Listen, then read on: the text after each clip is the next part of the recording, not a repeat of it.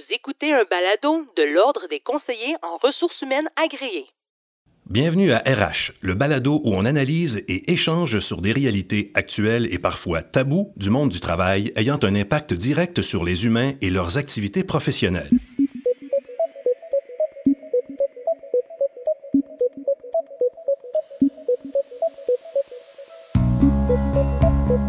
Dans ce spécial COVID-19, nous discutons de plusieurs questions que se posent les employeurs et les employés devant cette situation inédite. Le thème de cet épisode, les aspects légaux.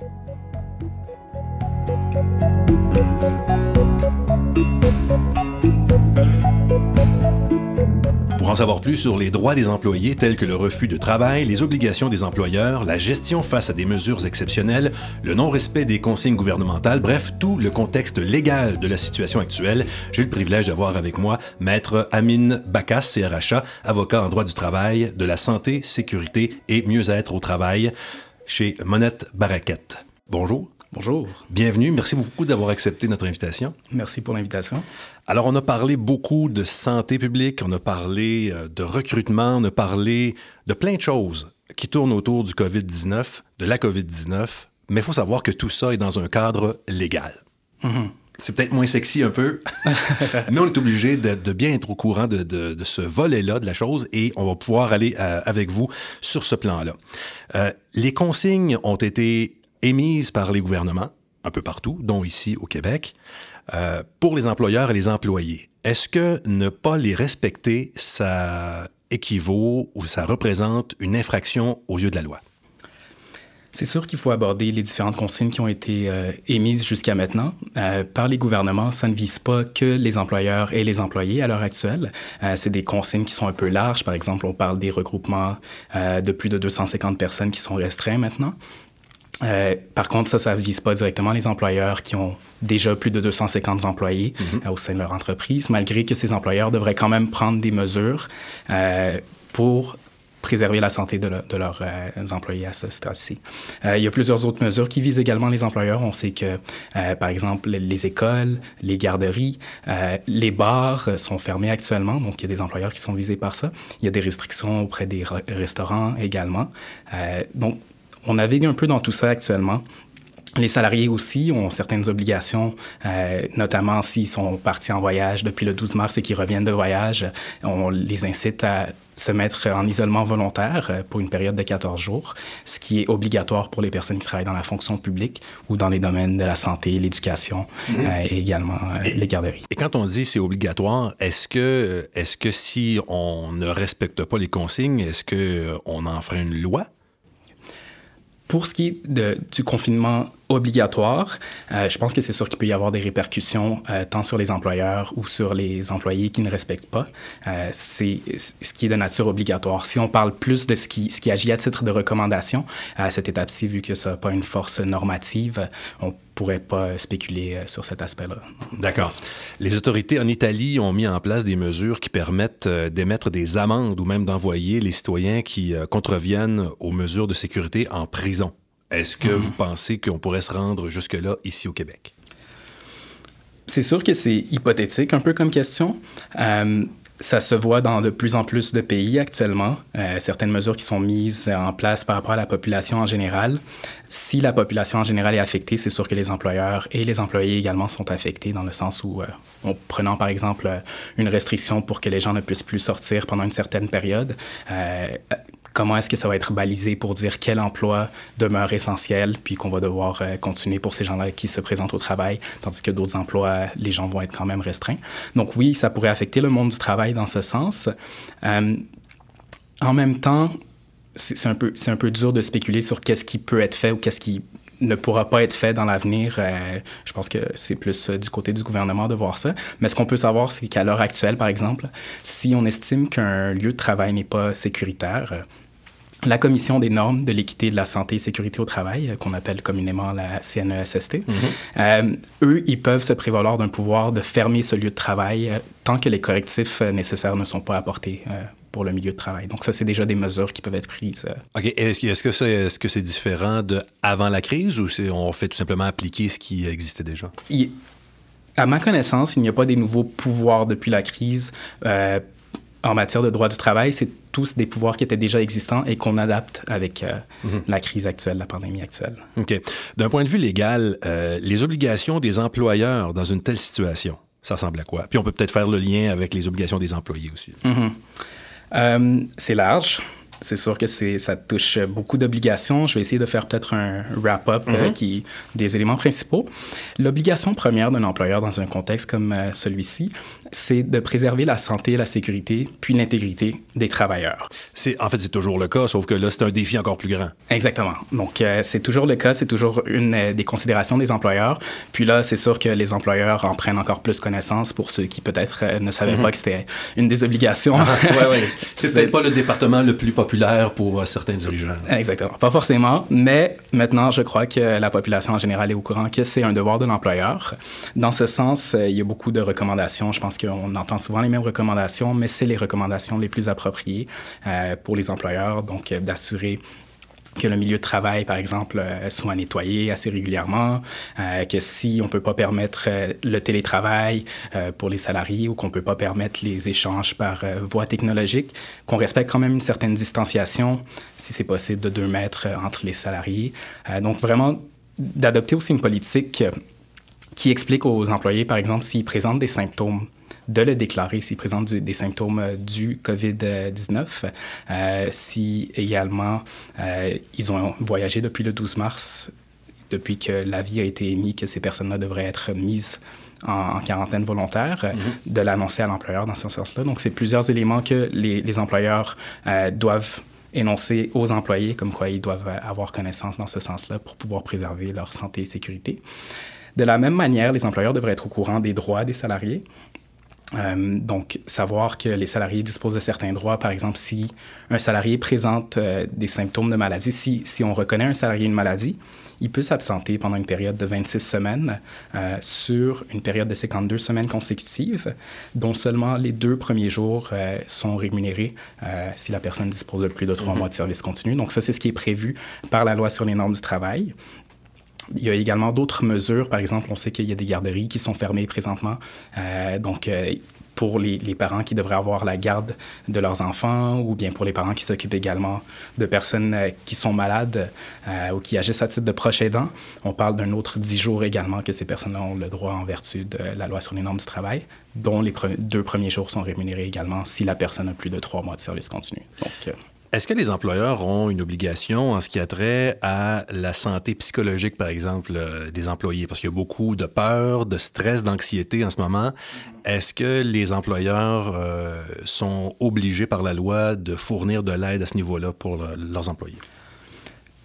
Étant donné que la loi sur la santé et la sécurité du travail prévoit que l'employeur doit assurer la santé, la sécurité et l'intégrité physique des, salariés, oui, il y a une certaine euh, Obligation. Obligation, merci. Euh, dans ce sens, dans le sens où euh, les employeurs doivent prendre en considération tout ce qui touche à, la santé des salariés. Euh, à ce point-ci, quelle est l'étendue de, ce devoir, ça va vraiment être du cas par cas pour les, pour les employeurs, mais c'est sûr que du côté humain, c'est sûr que pour les employeurs, c'est important de, de, vérifier avec les salariés qu'est-ce qu'ils vivent en ce moment, puis de quelle manière est-ce qu'on peut pallier à cette situation tous ensemble. Est-ce que vous pensez qu'il y a des entreprises qui vont profiter de cette crise-là pour se faire euh, des politiques de santé, sécurité, bien-être au travail? Est-ce que dans votre pratique, est-ce que vous constatez qu'il y avait peut-être des vides à ce niveau-là que les entreprises vont vouloir combler euh, vu la crise? Plusieurs entreprises avaient déjà des politiques dans ce sens. Est-ce qu'il y aura une nouvelle prise de conscience, puis certaines euh, entreprises auront possiblement cette prise de conscience J'ose espérer que oui, puis j'ose mhm. espérer que dans ce sens, euh, ça pourra amener, amener, des meilleures pratiques dans l'avenir. Euh, mais oui, c'est sûr que l'ensemble des bonnes pratiques qui se créent dans un contexte difficile actuel, euh, c'est important que ça demeure par la suite. espérons qu'on puisse parler assez rapidement d'un après-COVID-19. Est-ce que on, entend souvent beaucoup d'incertitudes au niveau de la sécurité d'emploi? Alors, évidemment, euh, en temps de crise, euh, une entreprise qui euh, voit ses activités diminuer a besoin de moins de personnel. Est-ce que, la loi, par exemple, sur les normes du travail, a quelque chose qui, précise justement la, marge de manœuvre? Quelle, latitude on a? Pour les employeurs, quand on parle de mise à pied ou bien de fin de contrat d'emploi, si on parle d'une mise à pied qui est de plus de six mois, les employeurs doivent respecter un délai de préavis dans lequel ils doivent annoncer aux, employés comme quoi il y aura une mise à pied ou bien une fin d'emploi. Euh, dans ce sens, on parle d'un préavis dès que la personne a plus de trois mois de service continu. Donc, entre trois mois et un an, l'employeur doit donner un préavis de une semaine. De un an à cinq ans, le préavis de deux semaines. De cinq à dix ans, on parle de quatre semaines. Et de dix ans et plus, on parle de huit semaines. Si l'employeur n'est pas en mesure euh, de donner ce préavis écrit aux salariés euh, dans le temps conforme, il va devoir le verser sous forme de salaire. Euh, donc ça, c'est une obligation que l'employeur doit se rappeler dans, dans un pareil contexte actuellement. Si comme employé, je constate que j'ai des symptômes, est-ce que la loi m'oblige à me déclarer? L'employé a, selon la loi sur la santé et la sécurité au travail, euh, une obligation de préserver sa santé, sa sécurité, son intégrité, mais aussi celle des personnes avec qui il est appelé à être en contact dans le cadre de son travail. Donc oui, il y a une certaine obligation dans ce sens euh, de l'employé.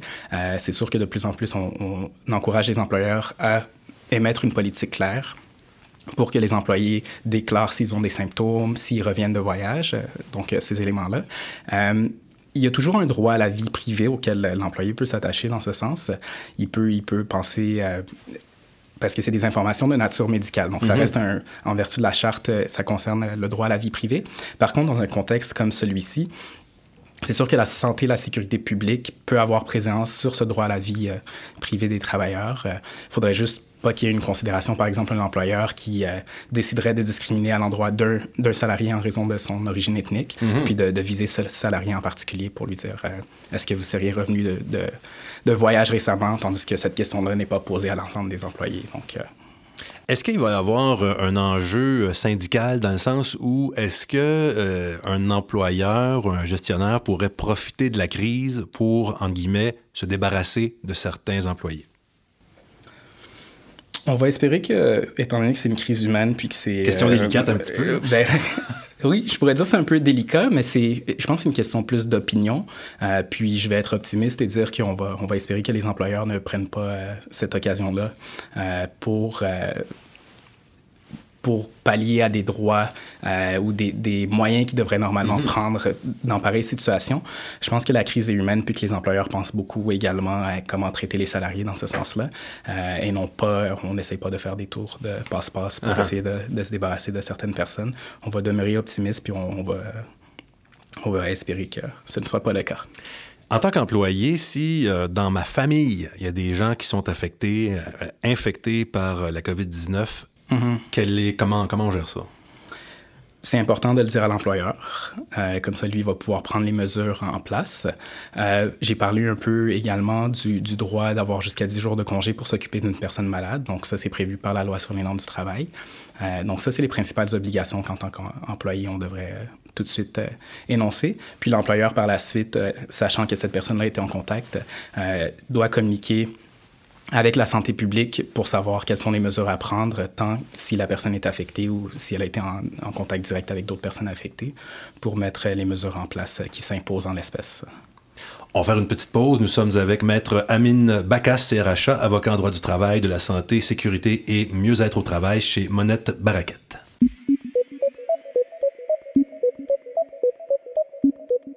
Dans le but d'aider employeurs et employés à gérer la situation inédite engendrée par la COVID-19, l'Ordre des conseillers en ressources humaines agréés présente un guide fournissant des conseils et des informations susceptibles de limiter les risques de perturbation, ainsi que des renseignements essentiels pour assurer le cours des opérations.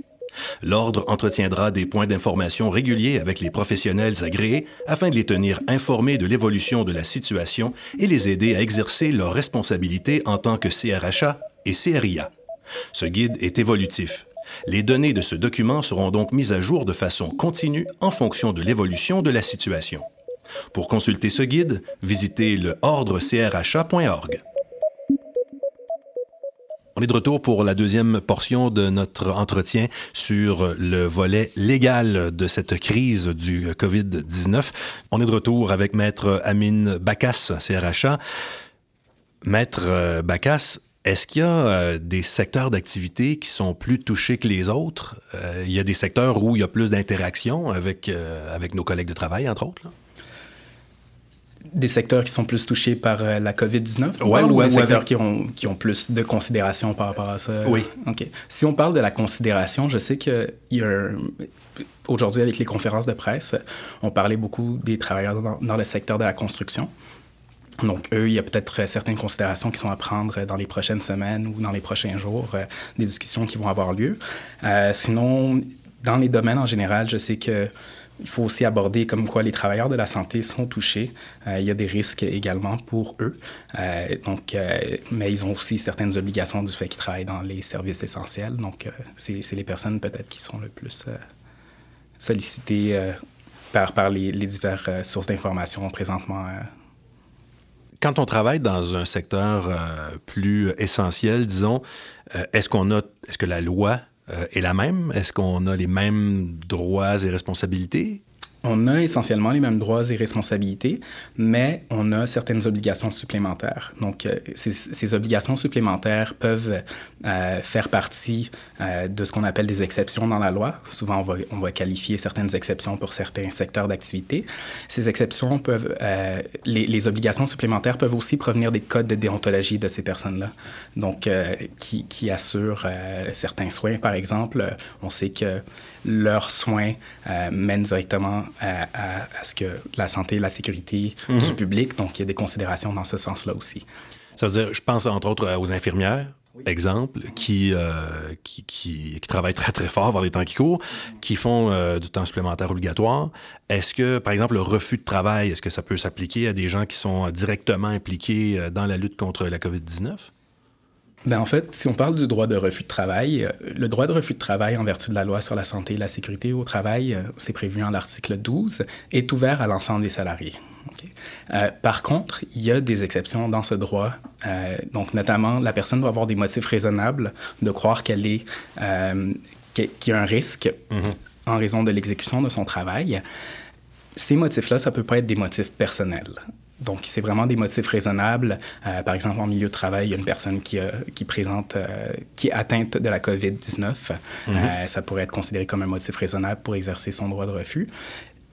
L'autre exception, c'est que si une personne qui exerce ses fonctions veut exercer un droit de refus, euh, il ne faut pas que son droit de refus mette en péril immédiat la vie euh, d'une personne en raison de son droit de refus, ou bien mm -hmm. il ne faut pas non plus que le risque soit inhérent aux tâches que, que la personne accomplit. Donc, c'est dans, dans, dans, ces eaux-là qu'on peut peut-être ouais. penser plus euh, aux gens qui travaillent dans le milieu de la santé. Ça hein. peut être un gros travail de considération de, de, de des inconvénients, si on veut. Là. Mm -hmm. le, le, le, le, droit de l'un euh, finit là où la, la, le, droit de l'autre commence, finalement. Ce, mm -hmm. ce, la, si on revient euh, au cas de figure de l'infirmière, ben, il y a elle, mais il y a aussi son patient.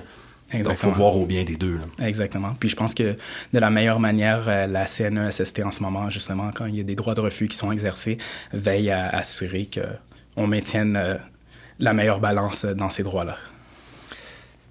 Euh, il y a des conférences de presse, vous l'avez dit tantôt, il y a des conférences de presse souvent euh, du gouverne des gouvernements avec des consignes, euh, aussi des messages qui sont passés aux, aux, employeurs. On veut parler de souplesse.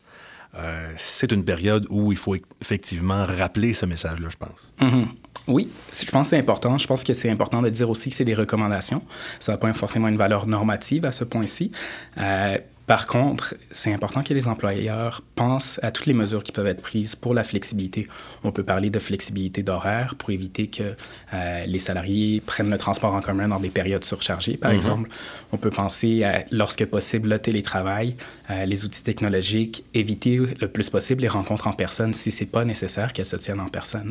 Donc, il y a beaucoup d'outils technologiques. Je pense que les, les, entreprises voient de plus en plus que plusieurs outils s'offrent à eux euh, de, de part et d'autre pour pouvoir communiquer puis rester en contact. Euh, le plus important, c'est d'assurer un suivi quotidien, tant au niveau des employeurs que des employés. Puis dans ce sens-là, oui, faire preuve de flexibilité, c'est important. C'est important surtout parce qu'on parle beaucoup de la période du COVID-19 en ce moment. Puis éventuellement, il y aura un après-COVID-19. Puis dans ce sens-là, il faut que tout le monde réfléchisse à Est-ce que ça va créer des problématiques? Comment est-ce qu'on gère la situation en ce moment? Est-ce que ça va créer de l'insatisfaction au niveau des employés? Est-ce qu'il y aura des problèmes de rétention dans le futur? Est-ce qu'on réalise aussi d'une manière ou d'une autre que le télétravail, finalement, euh, ça fonctionne bien dans certains secteurs, puis qu'on pourrait avoir plus de flexibilité dans l'avenir également? Est-ce qu'on était préparé, prêt à ce que le télétravail puisse être fait? Est-ce qu'on disposait de tous les outils? Donc, c'est beaucoup, beaucoup de questionnements qui vont être soulevés pour, pour la suite des mhm. choses. Les employeurs qui obligent leurs employés à se rendre sur leur lieu de travail malgré la situation pourraient-ils être sanctionnés dans un avenir rapproché? Malgré la situation, euh, je pense que ma, réponse va être assez générale par rapport à cette question-là, dans le sens où est-ce qu'il pourrait y avoir des sanctions? Ça reste à voir. Est-ce que quand on dit malgré la situation, ça va être du cas par cas? Définitivement. Il mm-hmm. faut prendre en considération euh, quelles sont les obligations? On parlait justement des services essentiels, où est-ce que les services doivent être maintenus. Euh, donc, euh, normalement, il ne devrait pas y avoir de sanctions applicables dans ces cas-là. D'autres services, pour la suite, ça resterait à voir ce que, ce que je comprends de notre, discussion, c'est que la, loi n'a pas encore été testée, si on veut. La, crise étant encore toute jeune, même si on a mhm. l'impression que ça fait très très longtemps que ça, que ça dure, dans les faits, ça fait quelques jours à peine qu'on a eu des, des consignes euh, gouvernementales de restriction de certaines libertés. Donc la, la, loi qui gère tout ça dont on est en train de parler n'a pas, pas encore vraiment été testée, si on veut. Mais c'est que la loi on ne parle pas d'une loi nouvelle ou de nouvelles, nouveaux règlements, par exemple, mm-hmm. à ce point-ci. C'est le contexte législatif qui était déjà existant on l'adapte avec la situation qu'on vit en ce moment. Euh, on a vécu d'autres euh, crises euh, ou pandémies par le passé. On peut penser par exemple au SRAS, on peut penser à la grippe H1N1, mm-hmm. on peut penser aussi à d'autres crises qui ne sont pas forcément au niveau de la santé, mais la tempête du verglas par exemple. C'est tous des éléments qui ont un peu testé l'adaptation des, des, employeurs, mais ça n'a jamais été au niveau de la pandémie actuelle. Puis oui, d'une certaine manière, c'est l'adaptation avec le système, le cadre législatif actuel par rapport à ces situations-là. Maître Anna, si vous aviez euh, peut-être un message à passer aux employeurs et aux employés dans la situation actuelle, ce serait quoi? Je dirais que pour les employeurs, il faut faire preuve de flexibilité. Euh, pour les employés, il faut faire preuve euh, également d'adaptation. Quoique ça peut être interchangeable dans les deux sens, c'est un uh-huh. peu tous les deux, il faudrait qu'on demeure avec une communication ouverte et transparente. C'est la meilleure manière pour que on puisse tous s'en sortir euh, euh, pour les prochaines semaines, euh, qu'on puisse tous vraiment regarder vers l'avenir puis adapter les méthodes de travail, s'assurer que le tout se rétablisse au, plus, le plus rapidement. Mhm. Je vous ai appelé M. Anna, je pense, mais euh, c'est bel et bien Maître Amine Bakas qui est avec moi. C'est RHA, avocat en droit du travail, de la santé, sécurité et mieux-être au travail chez Monette Baraquette. Ce que je comprends, c'est que il vaut mieux faire preuve de souplesse et de résilience pour éviter d'avoir besoin d'un avocat, finalement. euh, on veut pas être la personne qui soit consultée après qu'il y ait des défauts. On aimerait bien pouvoir conseiller les gens à l'étape où est-ce qu'on en est maintenant pour ne pas arriver justement à ces problématiques-là. Euh, mais oui, ça nous fait toujours plaisir d'avoir des consultations pour euh, assurer euh, la meilleure. Parce qu'il vaut mieux prévenir que guérir. C'est si bien dit. Merci beaucoup. Merci à vous. Au revoir.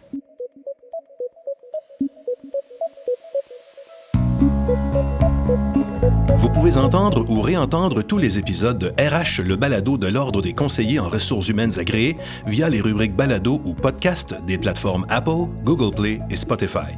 L'Ordre CRHA, c'est 11 000 conseillers et conseillères en ressources humaines et en relations industrielles agréées.